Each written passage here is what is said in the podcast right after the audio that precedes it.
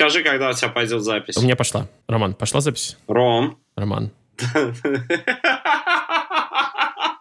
Этот подкаст проклят. rootnation.com представляет Руткаст.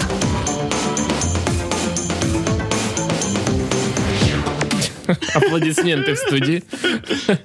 Добро пожаловать на 114 подкаст. Даже не верится вообще. Тяжело рожденные в муках.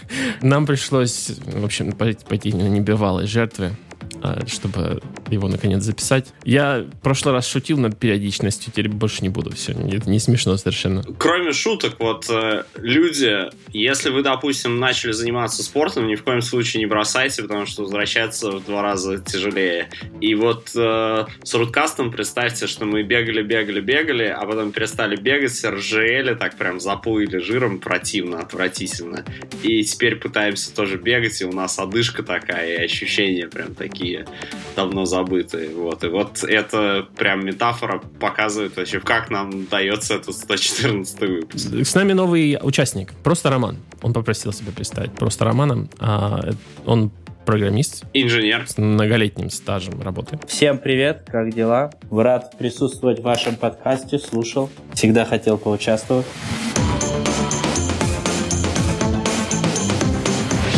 Произошло событие. Не только 114 подкаст записывается. Еще и МВЦ 2018. Такое событие, где все компании собираются в солнечной Барселоне и показывают, как рынок будет дальше не развиваться. В который, кстати, в этом году на MWC, куда много людей приезжают просто, знаешь, после зимы погреться так чуть-чуть на солнце, там просто три дня подряд шел снег.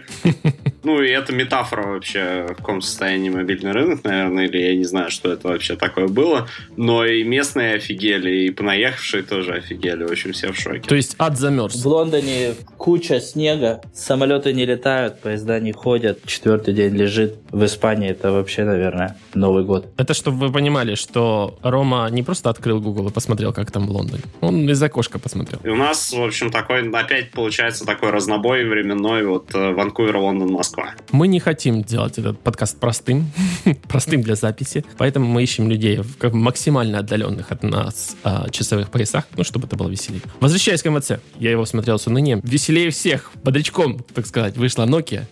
Мне, кстати, нравится то, что они делают. Ты считаешь, Что? что Nokia вышел бодрячком? Не, ну, по сравнению с остальными. Не, кстати, я прям очень быстро скажу, потому что наверняка наши слушатели уже все это посмотрели в интернетах, иначе зачем им слушать наш подкаст. Ну, в общем, Xperia Z2 компакт, которая 5 дюймов и экран во все лицо, вот это прям пусечка. И я хочу. Меня смутил э, какой-то некий дизайн HTC. Потому- Так как ты уже по саням пошел, по саням. Не, Просто, нет, просто дело в том, что я мещанин, и я обязательно все телефоны в чехлах ношу, поэтому у меня дизайн вообще, как бы, какая разница. Меня только интересует соотношение площади экрана к э, общей площади лица. И там оно прямо все как надо для 2018 года. У Антона есть sweet спот на маленькие телефоны. Но не зря же он обозвал Пусечка. Просто, когда ты держа телефон в одной руке и пальцем большим ты дотягиваешься хоть куда-то, и ты при этом не мутант, то прекрасно это. А я, кстати, тоже поддерживаю восторг. Но вот в этом году я отказался от своего э, видения такого маленьких телефонов и перешел на iPhone 8 Plus, походив немного с iPhone 10. Тоже как раз вот, типа, вроде бы концепция, когда маленький телефон, большой экран, все дела. Но вот Z компакт, как на Z5 компакт? Господи. За два. Z2 компакт. Они Почему-то. Вообще никакого, никакого, я не понимаю связи к ней нумерации. Ну ладно. Ам, она вот именно получилась еще меньше, да? То есть она получается даже меньше iPhone 8 обычного, насколько я понял. То есть там получается как футпринт, как 4.7 в 16 на 10, но при этом... Нет, там 5.0 экран, 16 на 9, по-моему. Ну, то есть узкий, типичный узкий. Ну и прекрасно, то есть, когда ты в руке нормального размера его держишь, это значит, что ты дотягиваешься. Да, ну я понимаю, но надо помнить, что вот эти новые узкие экраны, когда он 5 дюймов, это на самом деле он как 4,7, сверху и снизу которого добавили еще пару строчек. Ну, кстати, смотри, а ты на телефоне вертикально листаешь э, ленту, читаешь текст. Не, я, я совершенно за. Я, я за такое движение. Понятно, что вот есть люди, которые только там YouTube и смотрят, и, может быть, для них это будет странновато смотреться, но... э, Я тоже считаю, что в основном применение, ну, лично для меня, не, не просмотр фильмов, а даже если фильм посмотришь, и там появляются черные рамки по бокам, они как бы органично, нормально смотрятся. Да, и где этих рамок сейчас нет? Да и пес с ними, на самом деле. Наверное, я, я пытаюсь как-то как попытаться объяснять лю- людям, что они теперь будут ощущать от этого вот нового соотношения сторон. Ну вот если, грубо говоря, для просмотра всего видеоконтента и контента 16 на 10, он будет ощущаться как телефон 4.7. Что классно. И учитывая того, что Sony не поджал характеристик, Там, ну, это 845 квалк. традиционно странная камера Sony, которая как-то очень меня удивляет, как обычно. То есть Sony просто монстр. Мо- Они, их сенсоры используют все. Все вот прям, кому не лень. Из них выжимают вообще потолок. Да, но поскольку софт все тоже каждый свой пишет, то результаты очень разные. Да, и при этом у Sony камеры всегда, не пойму, где плетутся. Хотя вроде технически у них для, все возможности для того, чтобы ну, добиться такого вах прям. Они, по-моему, первые, которые 1000 FPS сделали запись видео в смартфонах. Это сейчас считается, считается в Galaxy S9 фишкой.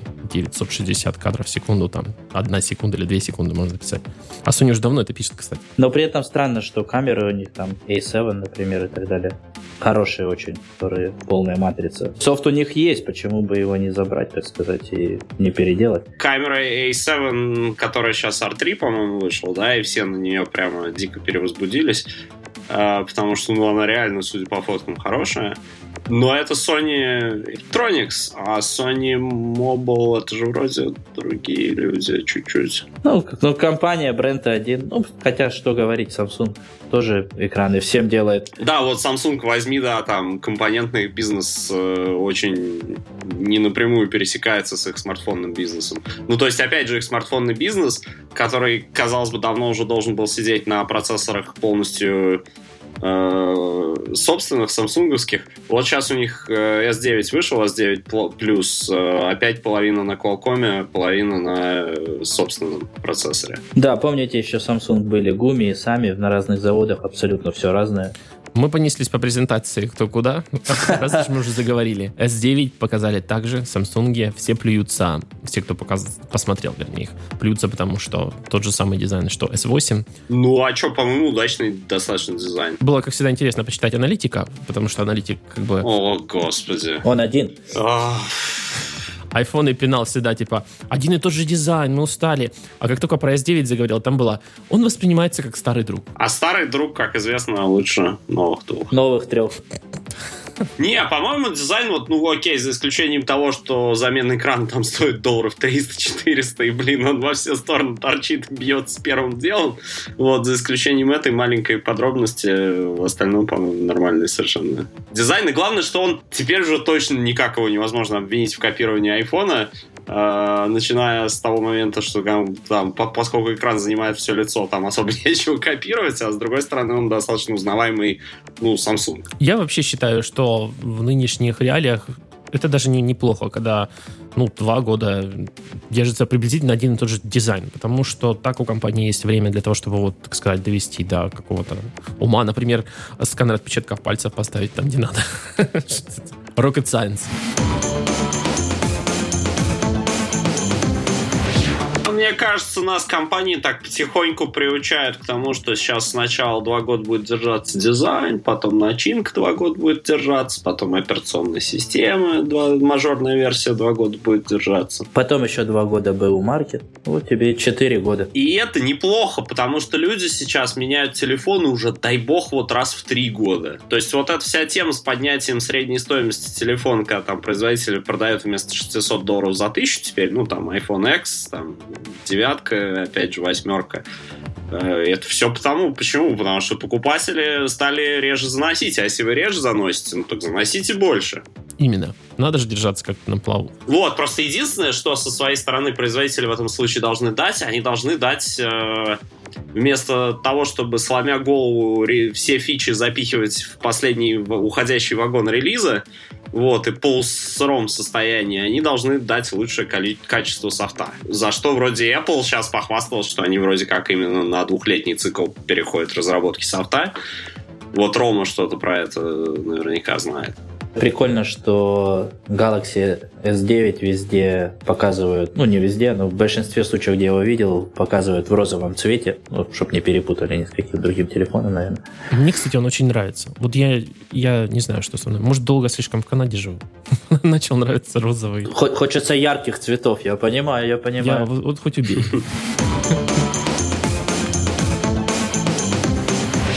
Да, с Apple на два года, но это имеет смысл, потому что последнюю прошивку, которую они выкатили, это был страх и ужас. Я думаю, не хватает у них людей для того, чтобы все это не только тестить, но еще поддерживать, писать и дать какое-то время стабилизироваться. У них есть теперь много денег, им разрешили эти много денег вернуть в Америку под низкий процент налогов. У них есть новое большое здание, покупай на много денег много рабов и запихивай их в новое здание, и пусть они хреначат. Ну вот в этом и проблема, что когда ты покупаешь много рабов, они делают такую рабскую работу. Для того, чтобы стать хорошим инженером, тебя уходят несколько лет. Э, многие видят, что качество Apple, так сказать, резко ухудшилось, хотя намного лучше, чем других, так сказать. А, производителей в том, что очень большой рост, очень быстрые темпы, и ты просто не успеваешь как бы людей научить. Но кроме того, еще не, не все люди хотят работать в Apple, не всем подходит эта культура, не всем подходит э, стиль менеджмента. Слушай, ну ты, кстати, знаком с этой культурой. Чем эта культура мешает, э, по-твоему, разрабатывать более качественный софт? Я не могу сказать, что мешает, просто она не, не всем инженерам подходит, понимаешь, как бы э, в Сан-Франциско, в Сан-Хосе многие ребята, они приезжают, работают, работают, работают, работают, потом встречают э, мечту своей жизни. Мечта жизни говорит о том, что нужно иметь э, дом и детей, и они потихоньку начинают сворачиваться. А там это невозможно позволить себе. Да, и начинают, понимаешь, сворачиваться и ехать куда-то в другие места. Это как бы одна из проблем. То есть, короче, Apple нужно вместо премирования акциями перейти на премирование домами и пристроить все-таки к этому огромному кампусу детский садик. И тогда, возможно, что-то у них начнет сдвигаться. Кстати, да, это очень популярно иметь день э, детей в Калифорнии. На всех работах все приходят с детьми и целый день их развлекают. Э, в PayPal у нас э, такой день закончился пожаром на кухне. За, за счет чего? За счет чего пол рабочего дня было просто убито, потому что всех пришлось эвакуировать. Вот, поэтому очень, я вообще приветствую такие дни. Но на самом деле, вот, кстати, Apple вот буквально недавно на днях объявил о том, что они решили сделать свою медицинскую программу, нанимают своих докторов, так что как бы почему бы и нет. Ну, а свой, свой детский сад, да, там своя школа, потом, в общем, мы приходим к такому огромному улью, в котором, из которого выходить, типа, не Да, но просто на самом деле я думаю, что чтобы, когда ты попадаешь в Apple, начинаешь над чем-то работать, то э, это огромная система, наверняка там очень много старого кода, который перезаписывается, тебе нужно что-то узнавать, менять, тенденции меняются, если так говорить серьезно. И про просто не успев... вот такое количество изменений происходит, что это все не успевают синтегрировать. Оно может само по себе работает хорошо, но когда это работает во всей системе, то интегрировать и тестировать это достаточно сложно и занимает э, уйму, кучу времени.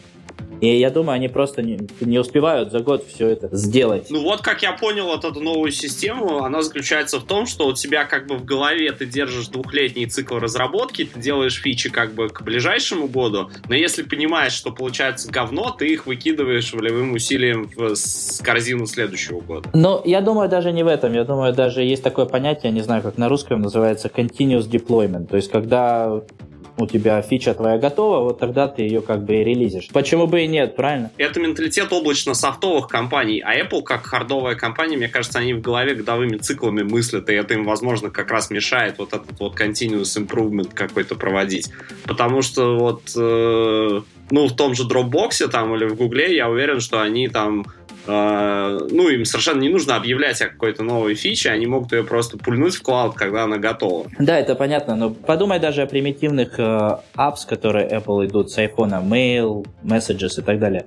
То есть, если ты их просто предустанавливаешь и просто апдейтишь, когда там баги, вместо того, чтобы всю прошивку перезаливать, да, или там делать определенный патч, Ты просто как бы переводишь их на свой, на свой цикл, как бы. Тебе не обязательно весь телефон, не обязательно весь телефон переводить, правильно? Ну, для этого тебе их нужно отвязать и апдейтить через App Store? Конечно, и многое можно как бы апдейтить через э, тот же самый App Store. И, ну, и, и во-первых, саму OS можно апдейтить через App Store уже никто особо не ждет презентации Стив Джобса раз в год, потому что наша как бы медиаплатформа, она сильно поменялась за последние 5-6 лет. Да, у нас есть мгновенные новости, у нас есть мгновенные Твиттер у нас есть мгновенные там, каналы, телеграммы.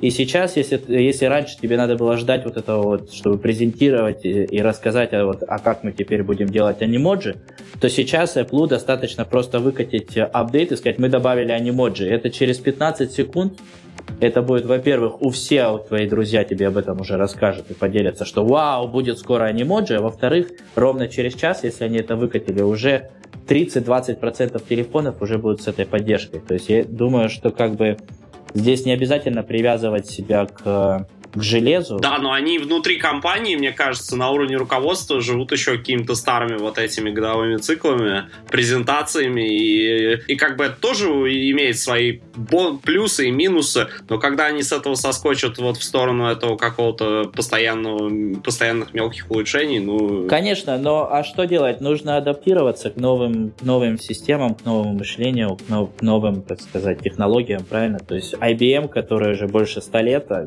сейчас бы не было, если бы они не умели, так сказать, э, остав- оставаться на, ну, да. на воде. А сколько огромных компаний, включая чуть ли не обанкротившийся кодек, которые просто не смогли вовремя, так сказать, сделать изменения. Слушай, а вот из твоего опыта общения, да, а, в Apple вообще в их, корпора... в их культуре разработки, скажем так, там есть какой-то элемент, когда менеджеры, допустим, менеджеры команд ставят какие-то слишком агрессивные цели, что-то как бы слишком много обещают, и типа давайте мы будем херачить по 20 часов в сутки, но мы это сделаем, и обязательно к релизу. Ну и в результате э, у людей, которые спят там 4 часа в сутки, у них там и код соответствующий получается. То есть у них бывает, у них есть вообще вот эта культура прямо адского давления, под которым выходят ну, неоптимальные результаты.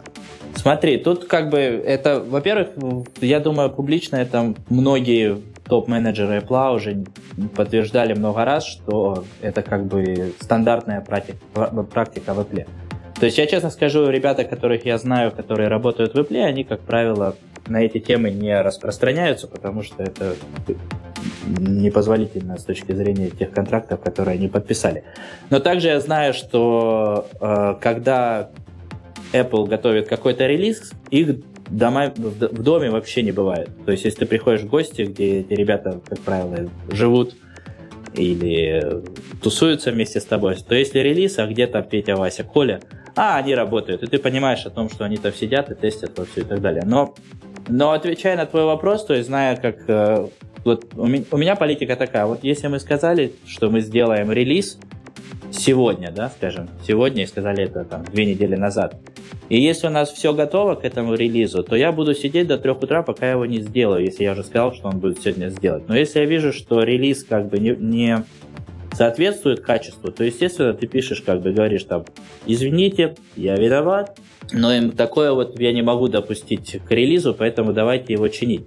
Поэтому, как бы реально говоря, я уверен, что никто там не закрывал глаза и не думал, о, типа, мы там выпускаем фигню. Ну, баги есть везде, как бы, не всегда знаешь, как, как, как что отразится, тем более, что, как правило, когда ты пишешь какие-то фичи, ты вот фичу тестируешь, ты вроде проверил, что все работает, но может какой, какой-то, какой-то момент а, недопроверил, знаешь, или какое-то взаимоотношение с другой программой не было выявлено именно на, этом, на этой системе, потому что система же многофункциональная, там много чего есть. С какой-то программой, которую уже давно забросили мейнтейнить, потому что про нее там все забыли, типа какого-нибудь там, не знаю, очень маленького приложения. Да, возможно. Может, я помню в Symbian у нас были такие баги, вот там сим-карту ты вставил, и у тебя по-другому начало происходить. Как-то у тебя перераспределение памяти пошло не так, и выявляется какой-то другой баг, потому что вот раньше вот при этом смещении памяти у тебя там, грубо говоря, программа вела себя нормально, и ей это было как бы пофиг, потому что не было бага. А сейчас вот все поменялось, и тут раз, и все. Это тоже такой интересный Программирование оно вообще очень интересное. У меня есть э, мой бывший менеджер всегда говорил, что это компьютеры, они делают только то, что ты им сказал. Поэтому если что-то не работает, это проблема человека.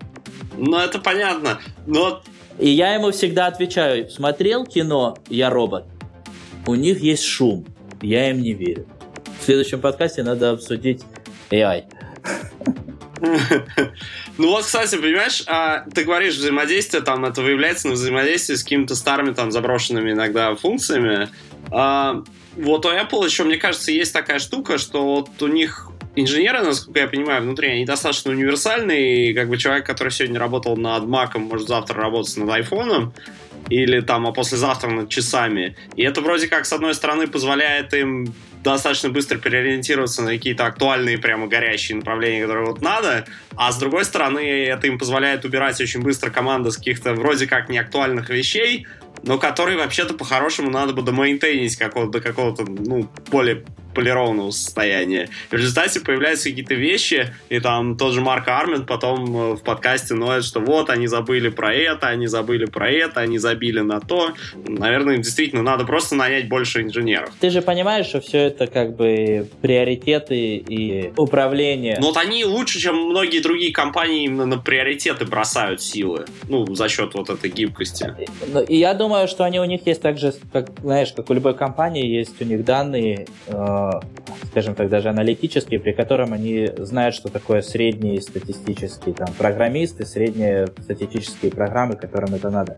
То есть Марк Армен, он, он достаточно... Я понимаю, к чему ты клонишь. Узкий специалист, правильно? И для него это там, типа, это непозволительно, что этой функции там, допустим, нет.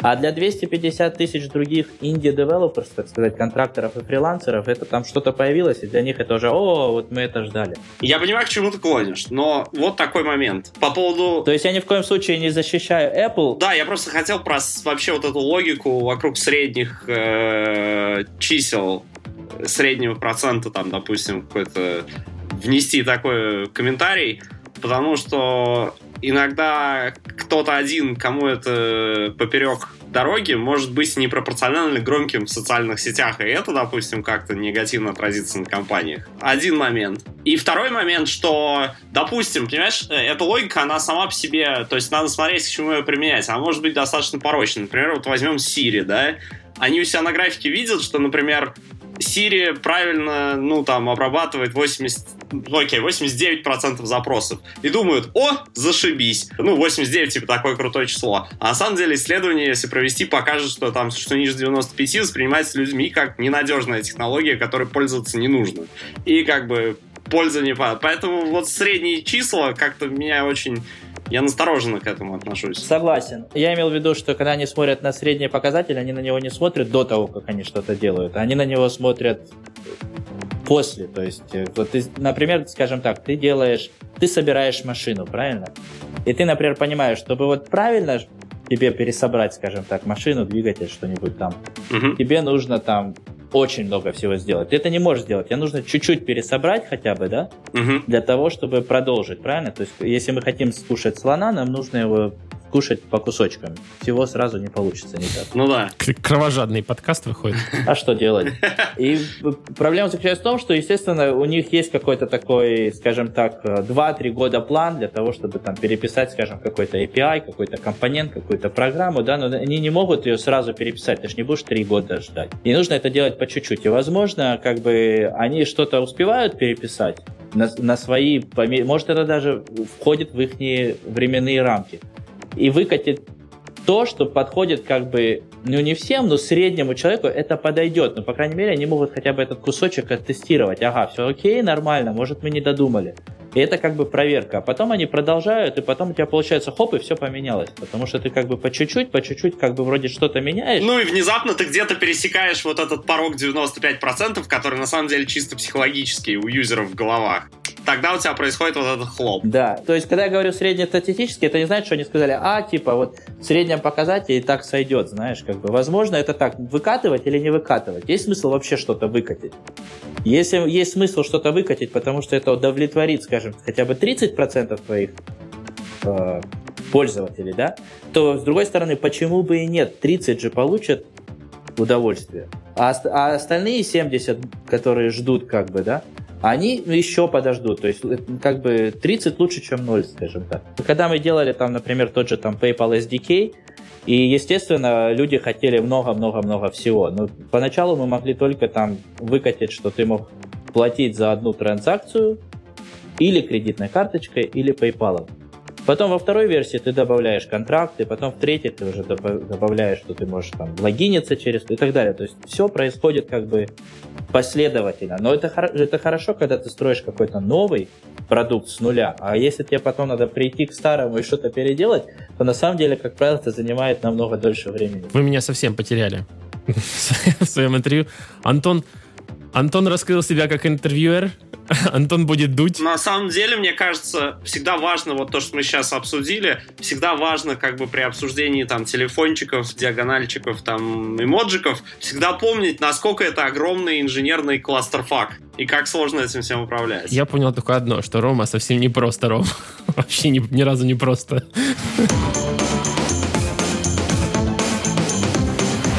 Пока вы обсуждали, сладострастно обсуждали а, как, выглядят будни людей, которые пишут софт, я ничего не мог с собой поделать. Я рассматривал Nokia бананофон, понимал, что...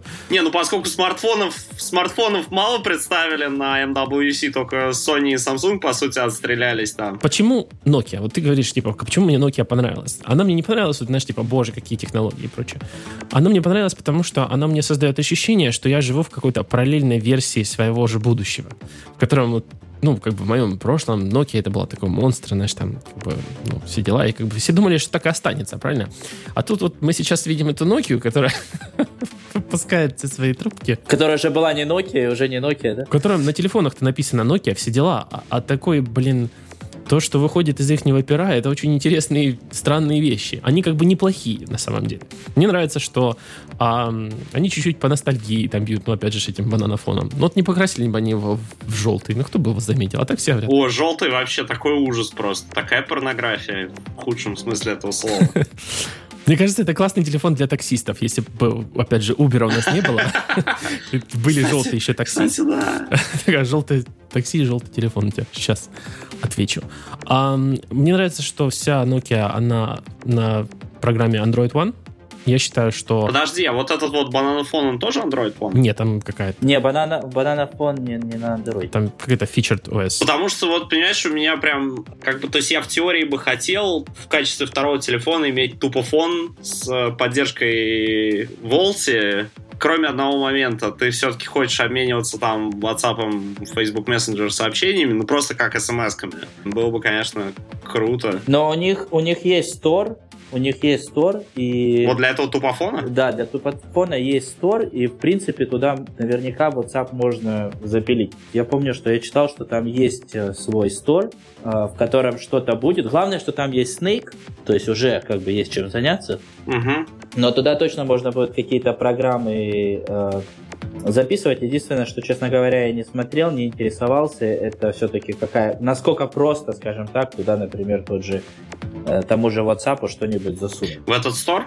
Ну да, как туда релизить. Не, ну я думаю, что если придет Facebook и скажет, мы хотим WhatsApp и Messenger вам поставить в стор, то, конечно, они сами им навстречу бросятся и... Ну, они, они теперь очень, очень большие, и, может быть, э, могут сказать, ну, нам и так хорошо. Сколько на это времени уйдет, сколько у вас продажи, скажем так.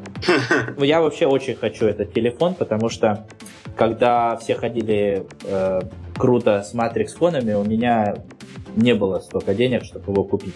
А ты его пробовал хотя бы вот тогда, хотя бы чуть-чуть? Когда? Тогда, когда был реальный Matrix телефон большой, да, конечно, у меня, я учился в университете. Когда это было в Nokia 8110, да, просто? По-моему, он был 71. 99 что ли? А, или 7110. А не 8110? Тут нам надо Олега в подкаст, он вообще все знает Nokia по номерам. Да, у нас есть знакомый один, который прям... Прям Nokia Man. Ну, ну, ты знаешь, я, кстати, в Твиттере на выходных увидел, что кто-то написал писал, да, типа, а что это они взялись возрождать э, э, банан фон из Матрицы, из, потому что Матрица была говнокино, а телефон э, был, вот этот банан фон был полностью ужасным. И мне вот интересно, у меня не было тогда этого банана фона, И вот кто-нибудь помнит вообще, он действительно, может, он ужасный был полностью. Ну, там, с корявым софтом и... Он, он был вообще большой, тяжелый, с этой антенной, и кряхтел, и, но все равно там был большой экран, как бы казалось все очень большим. Но на самом деле я мы тоже с Олегом это немножко в приватном чатике обсуждали. Он э, сразу сказал, что Nokia просто решила забрать весь бюджетный маркет. Просто с таким, теле, с таким телефоном по такой цене. Ну, кстати, он же сколько он там, что-то долларов 90 стоит, это не фи... 80, по-моему. Нифига не бюджетно для кнопочного телефона. Да, он, он стоит копейки, но, но на самом деле вот тот же самый Олег мне недавно рассказывал историю о том, как у него iPhone, когда он поехал Финляндии кататься на лыжах, в нужный момент просто выключился, потому что мы же все знаем, что айфоны, они холод не любят. Да, вот сейчас, вот на этой неделе мы это знаем все очень хорошо. Вот этот телефон, это именно тот телефон, который ты кладешь себе там в машину, в рюкзачок, когда ты куда-то едешь, он там батареечку держит 8 дней. И если вдруг ты его так красиво достал, тем более желтый, например, открыл, и с чувством вот Лео из Матрицы звонишь в СОС. Нео. Лео. Нео, не Лео? Лео. Ну, давно перепутал. С переломанной ногой, да, с, э, когда ты решил поиграть в Нео, сломал ногу, да, и звонишь в СОС, да. А потом перед тобой стоит типичный а, тинейджер нынешнего времени, там, и ты ему очень долго объясняешь, кто такой Лео, Нео, что такое матрица, почему это все имеет значение, а ты не просто сумасшедший тип с желтым телефоном. С желтым непонятно чем, потому что для тинейджеров, мне кажется, кнопочный телефон уже не регистрируется как телефоны вообще. С, с желтым телефоном, потому что я хочу купить желтый кроссовки. О, ну, кстати, по поводу больших батареек, какие-то собаки купили права на бренд Energizer для телефонов, и они делают телефоны с огромными батареями. И они на MWC показали смартфон с огромной батареей, что-то там на 8000 мАч, он реально какой-то огромный. И еще показали вот какой-то тупофон, который похож на Nokia 3310, но у него тоже огромный аккумулятор, и он там что-то много-много-много-много дней держит зарядку. Вы помните время, когда что-то, когда вообще бананофон это был такой огромный такой телефончик, который еле помещался в руке, Ох. с такой огромной антенной, ты его так еще так вставлял, в машине были такие подзаряднички под него. И я вот все вспоминаю, что скоро, и мне кажется, что скоро мы будем ходить вот все, все в куртках с батарейками, в штанах с батарейками, когда мы ходим, будем вырабатывать энергию, чтобы подзарядить телефончик для того, чтобы вот смс-очку с WhatsApp получить. Потому что даже с iPhone 10, с которым я хожу, которая там вроде как хорошая батарейка, все классно, но я вот до конца дня все равно не доживаю, хотя вроде как ничего не делаю такого. Но правда холодно, я вот думаю, что холодно из-за этого не, не могет. Холод пипец убивает бата, ну, батарею. Еще так как я продолжаю жить в альтернативной версии своего же будущего, в котором почему-то весь западный рынок чатов контролирует дебильный WhatsApp, а весь а, ну, наш европейский рынок контролирует Viber. Я вообще не понимаю, как это произошло, что как так вышло. Viber, кстати, не контролирует. В России, например, Viber пользуются за предел. Тут какая-то прям вот четкая граница. В Москве и Питере пользуются WhatsApp, а за пределами Viber. Прям вообще не понимаю. Не понимаю, как Что произошло? происходит, но Viber это полностью ужасный мессенджер, который должен гореть вообще. Как так? Кто, кто первый его поставил? Пошло. Кого это пошло? Кстати, интересно, вот у, у моей жены родственники, когда мы были в Америке, звонили ей просто с МТС. По-моему, с МТС у них был симка. И причем ей приходили звонки на Viber. То есть они, чтобы совсем не платить интернационально как-то так, они вычисляли, что у тебя есть Viber номер. Ага. И через Viber сервера делали как бы звонки. Поэтому, возможно, поэтому Viber достаточно такой популярный. Потому что у них есть, у них есть какие-то хитрые схемы экономии бабла. Да, я уверен в том, что они подписываются с операторами, сгружают и можно API, при котором они говорят, они как бы через них звонят, и если это у тебя есть Viber как бы телефон, то вместо того, чтобы тебя через... То звонок приходит в Viber. Да. А денежку берут, как будто ты звонишь. Куда надо и как надо. Хм. Наверное, да, вот раскрылась тайна. Ну, то есть, когда это какие-то там хитрые способы экономии и обмана системы. Возвращаясь к теме Nokia, а, опять же, почему мне не нравится, это Android One, продолжая тему, что я считаю, что классная, когда компания, ну вот, не можешь, не, не делай. И это правильно. Знаешь, вот есть некоторые страны, например, не можешь сделать машины, не делай. Они продолжают делать. Даже так, э, мне кажется, правильное определение философии будет такое. Можешь не делать.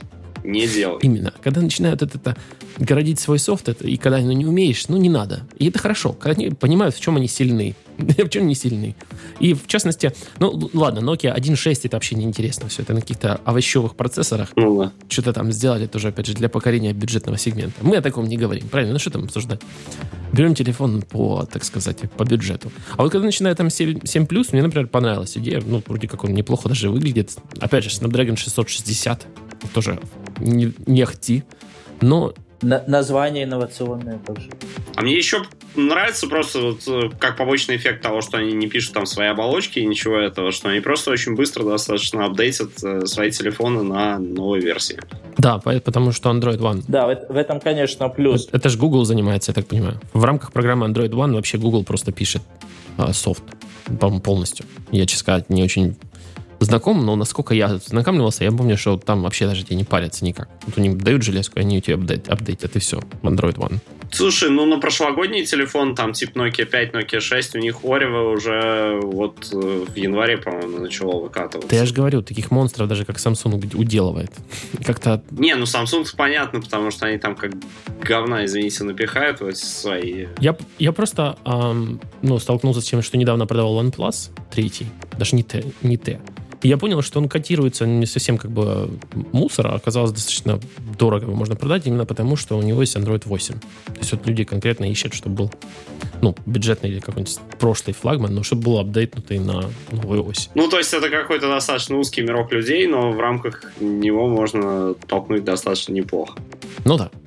Но это люди, которые просто не читали вот этот тред, который я присылал сегодня в э, общий чатик подкаста, что OnePlus, по-моему, чуть не самая худшая радиопроизводительность по части там улавливания удержания LTE соединения. Да, я, кстати, не почитал. Я, кстати, вообще думал, что Android One был для бюджетных телефонов сразу сделан, чтобы у них цена была типа за 100 долларов. Нет, это Android Go. Да, это, Go. это вот есть а версия я, думал, я что-то An... думал Android One. Не, ну, может, я ошибся. Google обожает делать тысячи названий, у них вообще все запутано, там 100 мессенджеров, э, тысячи разных э, флейворов андроида. Вот у них есть Android Go для телефонов за 100 долларов, они там сильно облегчили, выкинули кучу ненужных функций, там все приложения в похудевших версиях. Вот это у них точно есть. Да, я, кстати, я все хотел скачать YouTube Go, там, Facebook Lite. И самое интересное, что ни в американском, что ни в английском App Store этих программ вообще нет. Не дают сэкономить абсолютно. Слушай, у меня американский э, Google Play, и на свой Android... Уже появился? На свой Android я скачал Facebook Lite точно. Проверю. Не знаю почему, но у меня американский Play, и из американского Play он скачался отлично. И я могу сказать, э, Facebook Lite, Facebook Messenger Lite это очень хорошо. Да, кстати. Искать и ставить. это единственный способ, когда можно пользоваться. Все остальное это кошмар. Так вот, возвращаясь к Nokia, мне не понравилось, конечно же, Nokia 8 Sirocco. Я вообще не понял, что это такое они сделали. Не понравилось. Да, когда Samsung, я так понял. В целом, сама, сама именно трубка довольно странная. Странно изогнутый экран а-ля Samsung прошлого времени. Дизайн тоже старый самсунговский. Какой-то Мезу, Мизу Samsung какой-то. Что-то как-то не очень, но премиально выглядит. Не знаю, лично, ну, опять же, что дело, наверное, моего вкуса. Может, я что-то в премиальности не понимаю там и все такое. А по цвету, да, ты, кстати, прав. А, мне больше всего понравилось, опять же, Nokia 7 Plus, потому что у нее 6-дюймовый экран, удлиненный, как мы любим. На самом деле это получается 5,5, наверное. Угу. И а, 3800 батарея, и 660 процессор, значит, должно долго жить, наверное. Может, не очень быстро работать, но долго жить. Плюс у них очень хорошо работает камера. Опять же, они используют камеры от Google, то есть там Google камера работает. И как бы, на удивление, я видел... А, у Виталика у нас, кстати, Nokia какая-то, я не помню какая, он показывает, что там даже размытие работает так же почти как на пикселях. Думаю, ничего себе, интересно. А, в общем, загадочная новая Nokia. Но я не могу сказать, что плохая. Вот если ты в восторге, например, от uh, Z Compact, мне как-то вот дизайн я вообще не понял, как так получилось. Так долго они мучили свою философию дизайна, это квадратную. И тут вот пришло время ее сменить, и сменили на это. Не, компактная мне никогда не нравилась. Если они и это на 5 или 6 лет оставят, ну, я не знаю. Ну, такой появился обмылок в стиле HTC U11. HTC, да. Ничего не скажешь. HTC должно полистить.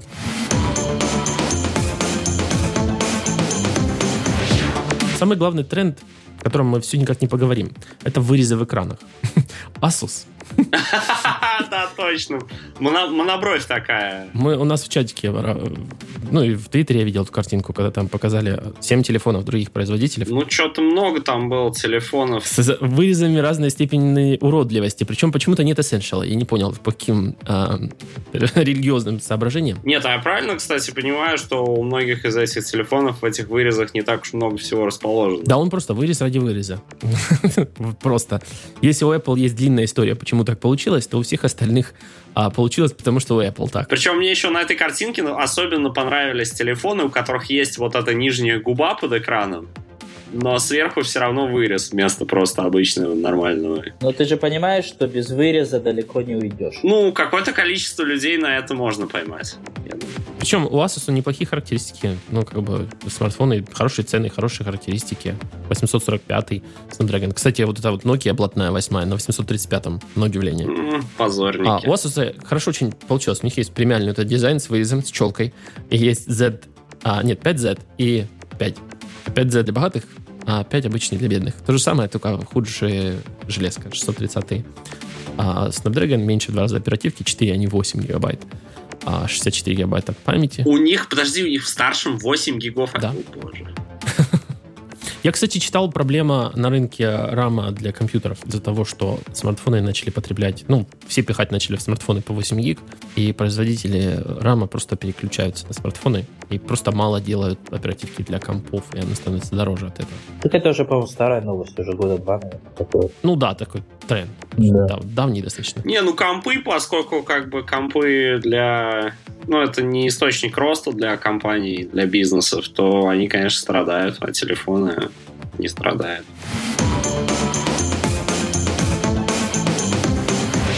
Ну вот, кстати, если, если бы я зашел в магазин, и мне вот показали все вот эти вот телефоны, я вот думаю, что я бы, наверное, все-таки Nokia купил. Все-таки такой, все-таки бренд, он сильный до сих пор. Казалось бы, его нет, но вот все равно у тебя вот есть такое. Я, кажется, Роме ненароком продал Nokia. Ну, пусть даже это вообще какие-то левые люди совершенно этим занимаются, да. Да, как бы, ну, написано Nokia, все. Ну, вот, вот нас осело оно в сердце, так сказать. Знаешь, даже у меня, я, я понимаю. Да, а вот, а знаешь, вот если еще пальцем так проводишь, и это вот и чувствуешь каждую буковку, знаешь, когда вот не, не когда она так прилеп, скажем так, приклеена сверху, вот это разница между дорогой Nokia и недорогой Nokia. Ты так проводишь, так чувствуешь.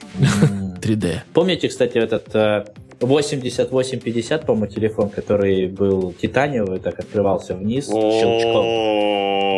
Щелчок был запатентованный, запатентованный, это же как Zippo. Там, во-первых, щелчок, а во-вторых, вот эта вот выемка небольшая сверху вот этой вот железной плиты, которая все прикрывала клавиатуру. Там выемка такая, за которую ты большим пальцем как бы ты должен, ну, вниз ее дернуть, когда открываешь. Да. М, да, я вот прям сейчас ты сказал, я прямо, да, я прямо вспомнил, да, да, да, да, да, да. Я до сих пор хочу на eBay купить. А какая-то Nokia? Это же когда где-то там открывался телефон, глаза все раз налево, а сейчас в айфончике достали. Блин, вот это надо было с э, Voice over LTE делать. Э, Вот А это. как, как, какая модель я прослушал? 8800. По-моему, три восьмерки, что-то так, да, было? А, да, 8820, да, я помню. У меня тоже начальника моего этот самый далекое, Во-во, у на- у нас даже таких телефонов в руках не было, а? в далеком прошлом было. Да, 8820. Вот это да, надо было действительно его обновлять. Ну, может, в будущем. Да, может, на, на, там, на 20-летие какой-нибудь. Я, я, я так понял, а, они типа как Nintendo, ну, типа будут эксплуатировать э, ностальгию, пока она будет эксплуатироваться. И похоже, это у них далеко идущие планы, судя по этому телефону. Окей. Но, кстати, а в, этом, э, в этой картинке, где все были вырезы, а, никто, не- ну, там все сравнивают, понятное дело, с айфоном, но самое важное, что вот эти вот все вот телефоны э, с вырезами, они все показывают телефон, который большой, 6,2 дюйма, в то время как у Apple как бы нету такого, ну, телефона с таким вот, с вырезом и большого. Ну, будет. Что, как по мне, очень недоч- недочет, который все, вот Android, а, как бы это назвать? Android апота. А Asus там вот эти вот все. Go. Второй эшелон. Слушай, ты мне сейчас прямо напомнил картинку, которая вышла, когда вышел Инстаграм для андроида. Вот там, когда первая фотка Инстаграм в андроиде, там гопота такая в подъезде сидит на корточках и лузгает семечки с пивом. Да, да. Вот. они как бы унюхали очень важную уязвимость. То, что когда люди хотят большой телефон, они, похоже, увидят вот такое же, грубо говоря, но больше. И за меньшие деньги. И тут сработает принцип эм, кривой Фибоначчи. Когда люди по кривой пойдут и купят эту хрень, потому что она больше за меньшие деньги. Это, конечно, свободная трактовка принципа Фибоначчи. Но, в общем, на этом можно и закончить с тем, что показал Asus. Потому что у них еще есть Zenfone 5 Lite, который вообще как-то не имеет никакого отношения к этому шикарному вырезу в экране но почему-то имеет такое же название. Ну, опять же, наверное, это надежда, что лояльные покупатели заблудятся в собственных, э, ну, как бы, в собственных поделках Asus и купят что-то просто, у чего написано Zenfone 5. Я думаю, можно поговорить немного про S9 больше, камеру, конкретно камеру. Потому что я видел, вот в Твиттере, по крайней мере, у многих возникают вопросы, типа, а надо ли там вот это вот, а, то, что они там сделали с камерой как он, полезно, не полезно, типа стоит переплачивать. Напомни, пожалуйста, там один сенсор, два объектива или там как по-другому? Там Kitchen Sync Approach. Это когда есть все, так сказать. Есть два... Ну, опять же, мы смотрим на S9+, на S9 не смотрим, потому что там... Э, потому что что туда смотреть? Одинарный модуль, насколько я помню, да. Okay. Двойной модуль в S9+, плюс... Ой, не, это случайно получилось. плюс есть а, варьирующаяся диафрагма изменяющаяся диафрагма, что впервые для смартфонов, ну как, привычно, а, если делать какие-то аналогии с фотомиром, в объективе диафрагма меняется, она меняется там от самого широкого значения к самому э, узкому, угу. выражается это в числах f. Чем больше число, тем уже диафрагма. Ну, Samsung как могли, мне кажется, на презентациях пытались донести до простых людей, что же это значит. Типа, что зрачок, типа, глаза сужается если сильно много света. Ну, Samsung на презентациях больше получается доводить до простых людей какие-то безумные корейские танцы, чем э, как диафрагма работает. Я, ну, я, так, я так понял, что в конце концов они плюнули и сказали, вот вам анимоджи, такие же, как в айфоне, вот, пожалуйста. Но анимоджи ну там реально страшные, просто кошмар. Корейские, корейские такие анимоджи. Ужас. Просто как, ужас. Как бы я не вижу людей, которые ими будут... Ну, только ими пользоваться можно, знаешь, для каких-то, я не знаю, для какого-то днища. Когда надо какое-то днище прорегистрировать. Ну, можно, я думаю, использовать анимоджи. А, собственно говоря, варьирующаяся диафрагма. Я считаю, что очень важное, кстати, решение. Очень молодцы Samsung, что туда пошперлись. И у них вряд ли получится до простых аналитиков донести вообще смысл, что, что случилось. Потому что, насколько я видел, люди просто не знают, где надо искать это самое качество, которое выросло действительно. Ну, типа... Ну да. Потому что наш аналитик, он Диксо Марку не верит. О, еще те. Дексо Маркам не верят, а никому не верят. И а, когда они видят там, что вот у них там на одной фотке лицо такое хорошее, четкое, чумазое, а на другой какое-то сильно мягкое, сильно размытое. Значит, чумазая, четкая, хорошая. Хорошая фотография. А размытая плохая. Ну, так вот повелось. Значит, качество фотографии измеряется в количестве деталей. Раньше Samsung эту, эту проблему как бы эксплуатировал, но они сами наступили, мне кажется, на свои же грабли, которые так долго выставляли для своего, своей аудитории. То есть они как бы всех приучали сначала долго к плохим цветам OLED-экранов, ну типа ядерным. В смысле, вот эти вот ядерные такие, да? Прям. Да, потом они сделали свой фирменный шарпенинг эм, софтовый, когда вот фотки их не аж прямо сыпятся как песком от того, какие они четкие у них получаются. Но они сыпятся песком на экране телефона, а когда ты их на большом экране открываешь, то у тебя там волосы дыбом встают э, на всех местах. Проблема в том, что они как бы воспитали целое поколение вот так людей, которые считают такие фото хорошими, и уже теперь разворачиваться на ровно на 180 по направлению к тому, что они проложили, будет сложно. Но это все важно, потому что что происходило раньше? Была гонка к э, самой широкой диафрагме на смартфонах. Ну, мы знаем, там было F1, 7, F1, 8, и вот там, у кого шире, грубо говоря, меньше число, тот круче. Ну, потому что, да, с точки зрения малого сенсора много собирает, который света, это важно, открыть эту диафрагму. Но есть побочный эффект. У тебя, получается, теряется четкость. Ну, как бы так сказать, пучок света расфокусируется, он становится такой более мягкий, его больше становится, но он не сжатый, грубо говоря. Он, ну, так как мы регистрируем свет от объектов. Собственно говоря, получить четкость на широкой диафрагме — это вообще оптическое достижение, которым занимаются такие большие серьезные компании, там, как Zeiss, Hasselblad, они типа... И когда они там показывают свои линзы, это огромные куски стекла, которые, собственно говоря... Которые весят как три этих смартфона. Они на... Ну, какой Каждый. Нет, каждый кусок стекла. Ведро. Galaxy S. И это все сделано для того, чтобы на максимально широкой диафрагме получить максимальную четкость, максимальное разрешение. И это сложный процесс. Поэтому раньше открывали дырку побольше, и все дальше детали возвращали программно. Ну, грубо говоря, шарпингом, там, всякими софтверными вещами. Теперь появилась возможность закрыть диафрагму. И это очень важно, потому что теперь свет можно сконцентрировать и получить настоящие детали от сцены. Это, ну, то когда я смотрю фотки uh, S9 по сравнению с 8 Note, я вижу радикально лучше э, отрабатывание как света, так и просто деталей. Но, но при этом оно не такое четкое, как на старых смартфонах, потому что они решили, вот вообще не будем шарпить, вот вообще не будем лезть, типа, достаточно. А, то есть, э, типа, раз уж мы сделали аппаратное решение, то мы все программные алгоритмы убираем. Да, мне кажется, это какой-то немного такой сильно радикальный подход. Преждевре... Преждевременное, да, такое? Да, это может не очень сказаться на неподготовленных людях. Или, может, не смогли сделать так, чтобы оно работало вместе. Но, на самом деле, там не, ничего такого, знаешь, пост, постпроцессинг. Тут он или включен, или выключен. Ну, то есть получаешь изображение с, а, грубо говоря, RAW, и дальше, типа, при, применяешь к нему шарпанинг автоматически или нет. В итоге они похожи, что не применяют. Ну, опять же, я не знаю, я, у меня не было S9 в руках, но мне бы интересно было посмотреть. Похоже, что они вообще его не применяют. При этом детали классные. Я считаю, что для мобильного сенсора, для того, что делается с диафрагмой, опять же, у нее всего два значения. Есть максимально открытый 1.5 для, так понял, для темных сцен, когда они собирают цвет и все детали возвращают программно.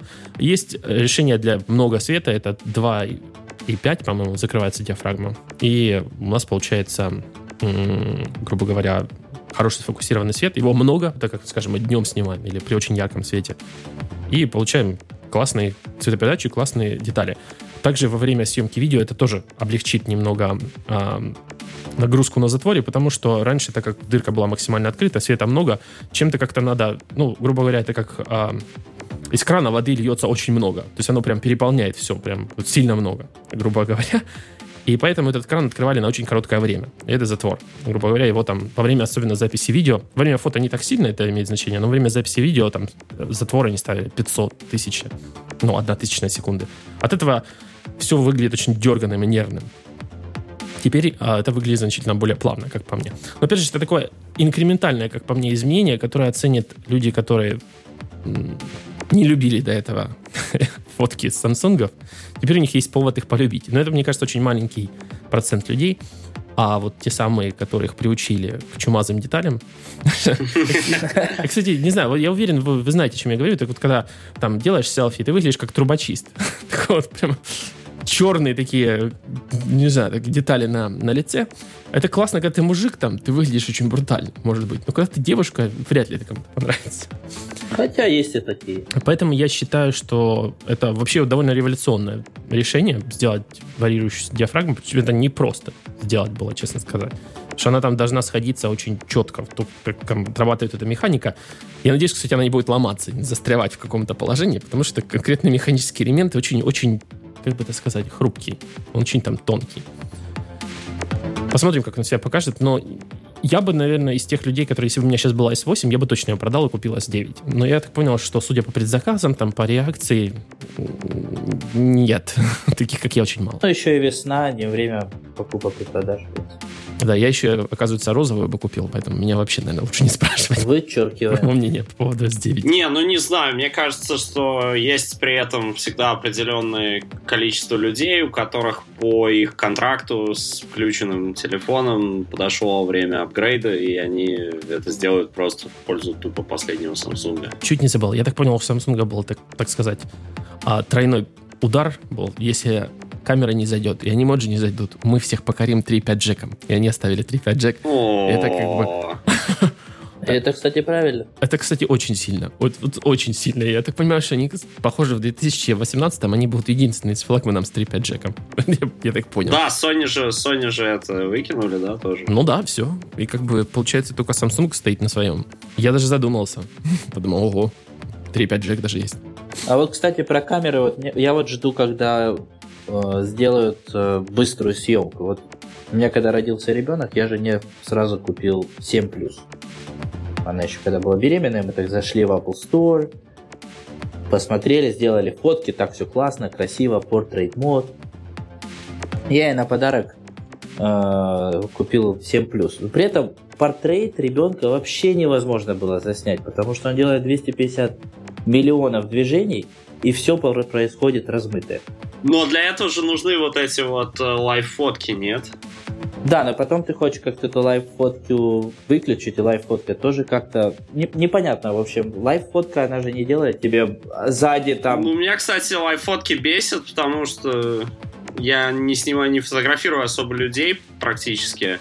А в большинстве остальных сценариев они по умолчанию включены, а, блин, нафиг это нужно. Ну да, но прикол в том, что получается, если у тебя что-то достаточно быстро двигается, ты все равно не можешь сделать фотографии. А потом и порт, эта идея портрет, портретной съемки в том, что он определяет тебе лицо, и все, весь фон как бы ну да, размывает. размывает да. Ну вот смотри, Рома, тут как бы важный вопрос, который, а, собственно говоря, ты решаешь проблему, которую решают обычно фотографы от случая к случаю. Грубо говоря, выбирая между тремя элементами. ISO, скорость затвора и э, ширина, ширина диафрагмы. Ну, у тебя же этих нету настроек в обычной. Да, в смартфоне, когда этого всего нет, а, грубо говоря, диафрагма вообще фиксированная, ну, в айфоне, в частности, у тебя только остается два элемента. Или ISO задирать, ну, грубо говоря, чтобы снять движущегося человека, нужно очень быстрый затвор. Но так как ты это делаешь в помещении, света, я уверен, недостаточно для быстрого затвора, потому что он откроется там на тысячную секунду. Если в него в этот момент войдет очень мало света, блин, просто темную картинку сделает. И в этот момент надо поднять ISO, что вообще нежелательно в мобильных сенсорах делать.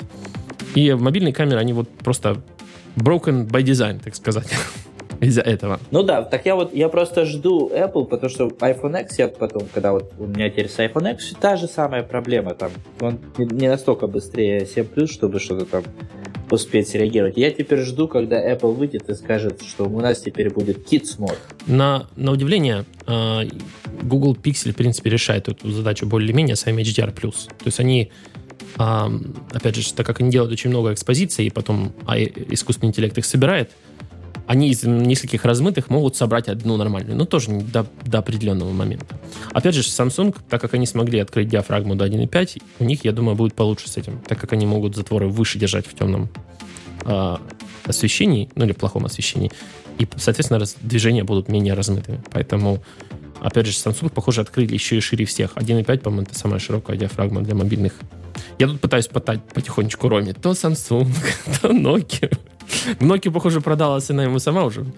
А вот Samsung сейчас почти продал. Просто на ностальгии, да. Да, на ностальгии выехала. Кстати, когда анонсировали iPhone 10, то я первый раз пошел смотреть, какой бы Android телефончик купить, потому что у меня был шестой, я так не хотел переходить на десятый. Но походил, походил и так не решился. Остался у Стива. Что делать? Когда iPhone делает только одна компания, приходится покупать iPhone. Деваться некуда. Если бы Apple делал Nokia, можно было Nokia купить, а так нет. На этой ноте. На этой Nokia. На этой Nokia. Когда же Apple конец добавил? А, добавил он тоже тему в конце. Ну, мы, э, да, ее обсудили, наверное, можно считать да. в самом начале. Мы, как всегда, обсуждаем тему совершенно вне какого-либо порядка. В порыве, сердечном порыве. Мы не поговорили про Lightphone, который, в общем-то, надо было говорить в разрезе про Nokia вот это вот 8110. Lightphone это такой переосмысленный, очень а, интересный тупофон, как по мне, который весь такой на стиле, как по мне, так это интересно достаточно. Но стоит как-то он 400 баксов, я сомневаюсь, что он зайдет. Не, почему 400? По-моему, 250, Ром же говорит. Но 250 это э, Kickstarter, я так понял, промоушен. А, Kickstarter, окей. Не, э, смотри, то есть он отличается же от первого iPhone тем, что у него экран тоже во всю поверхность табла, но это E-Ink экран сенсорный. То есть, э, ну, да, это в каком-то смысле тупофон, потому что там ограниченная возможность э, что-то вообще делать. Э, это, кстати, похоже, вот сейчас люди начали экспериментировать с черно-белым режимом на айфонах, что типа так меньше отвлекаешься на всякий там контент, типа там не смотришь видео, не смотришь в Инстаграм, ну, короче, меньше отвлекаешься. И э, ну, а в этом телефоне просто цветной дисплей невозможен по определению, поэтому, да, тут уже сразу он с таким режимом. И просто я пытаюсь объяснить, почему, мне кажется, его ценник вот этот оправдан. А во-вторых, э, не так много людей могут себе сейчас позволить э, всех послать с их почтой и мессенджерами. И, ну, просто по работе не так много людей могут себе это позволить. И это прям таки лухари-лухари. Ну, прям такая люкс-тема. И поэтому простой телефон, который всего этого по определению не умеет, мне кажется, он должен стоить дорого. Ну, очень классная тема, в рекламе даже этого лайтфона показана, то, что они как-то вот, знаешь, там показали, типа, сегодня я пойду гулять со своим айфончиком, или нет, я айфончик оставлю дома, а вместо этого возьму лайтфон.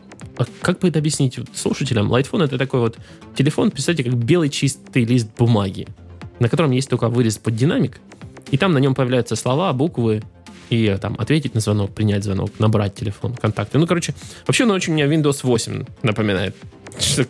Ну, или 7, или какую-то Windows, которая была вот это на телефонах почивших. Windows Nokia.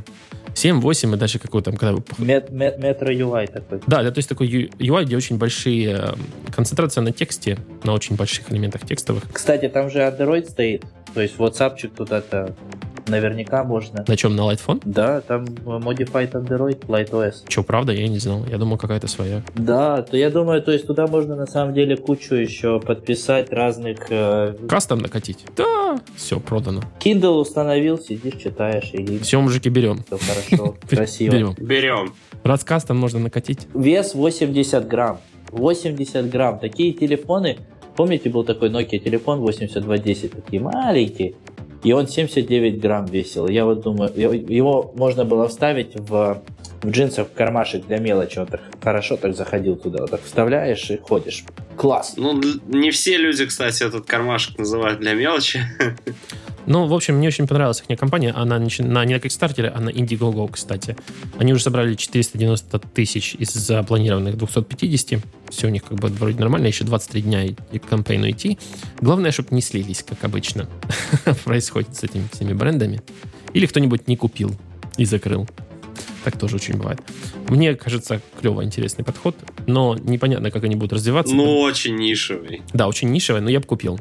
ну, вот, вот даже... Я бы тоже купил. Но не за 400 баксов. Да, 250 у них сейчас, плюс шиппинг. 250 уже нет, мне кажется.